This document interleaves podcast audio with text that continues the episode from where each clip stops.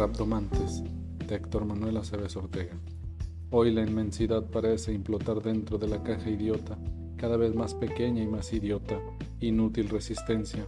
raptomancia estéril, como tu vientre vuelto loco antes de decir pandemia, tu frenesí en freno, rapdomante enclaustrado, me resisto e insisto, y muy a pesar de ello no te siento ni presiento tu presencia. Heme aquí presionando incesantes teclas para escribirte y describirte, metiendo más palabras a la caja, atiborrando palabras dentro de esta caja, a la espera de que alguien, más allá del cristal líquido, radiestesia inútil, alguien, tal vez tú, electrostática, recibas mi señal y como yo, empañes el cristal de tu cajita idiota,